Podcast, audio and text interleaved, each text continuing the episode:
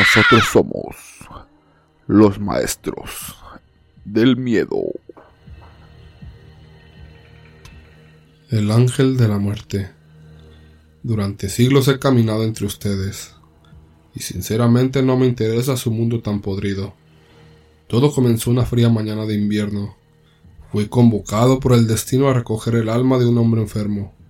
Entre llantos y lamentos tomé el alma y la saqué de su cuerpo ignorando los gritos de todos que imploraban por su muerto. Cuando observé a sus dos hijos, una pequeña de unos siete años y un niño de unos nueve, estaban en una esquina desconcertados. Era como si pudieran verme, pero no suplicaron, solo me observaron en silencio. La casa era muy humilde y escuché a los vecinos murmurar sobre que la mamá no los atendía y que en ese momento estaría borracha en una cantina, sin siquiera saber lo que habría ocurrido. Durante los siguientes días recorrí esas calles y pude observar a estos niños solos, maltratados con harapos y sin comida. Su madre no aparecía y los vecinos les daban sobras a través de una ventana rota. Pasaron los meses y empecé a ver la madre tener amoríos con un tipo que no daba buena espina. Vivía con ellos pero maltrataba a los niños, obligándolos a hacer trabajos pesados y pegándoles todo el día. Observé tanta injusticia que en ese momento empecé a reflexionar si lo que esos niños tenían era vida realmente, zapatos rotos, ropa sucia, haciendo mandados para obtener algo de comida. Eran tan buenos hermanos que todo lo compartían. Los acompañé muchas noches frías. El niño siempre se portó valiente protegiendo a su hermana.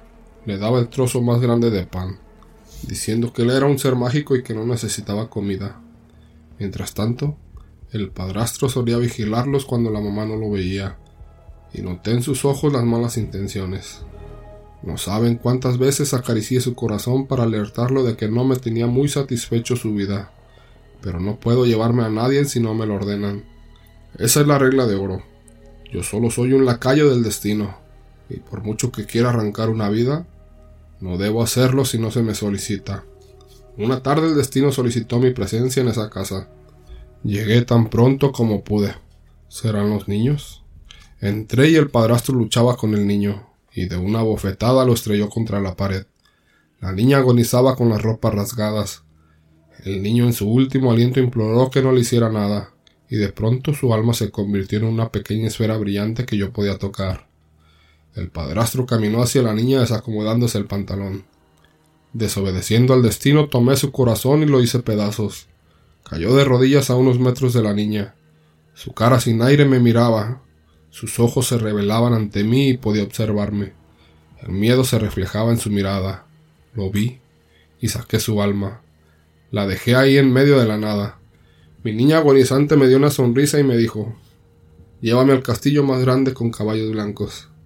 La tomé entre mis brazos y en forma delicada saqué su alma y la puse en mi bolso de terciopelo junto con la de su hermano y le entregué al Eterno, con la promesa de darle el más hermoso de los cielos. La vida fue su infierno, era hora de tener paz. Nunca volví a ver los niños. Donde están ahora es un lugar hermoso a donde yo no puedo llegar, pero sé que están juntos en ese lugar. Verdaderamente pueden llamarlo hogar.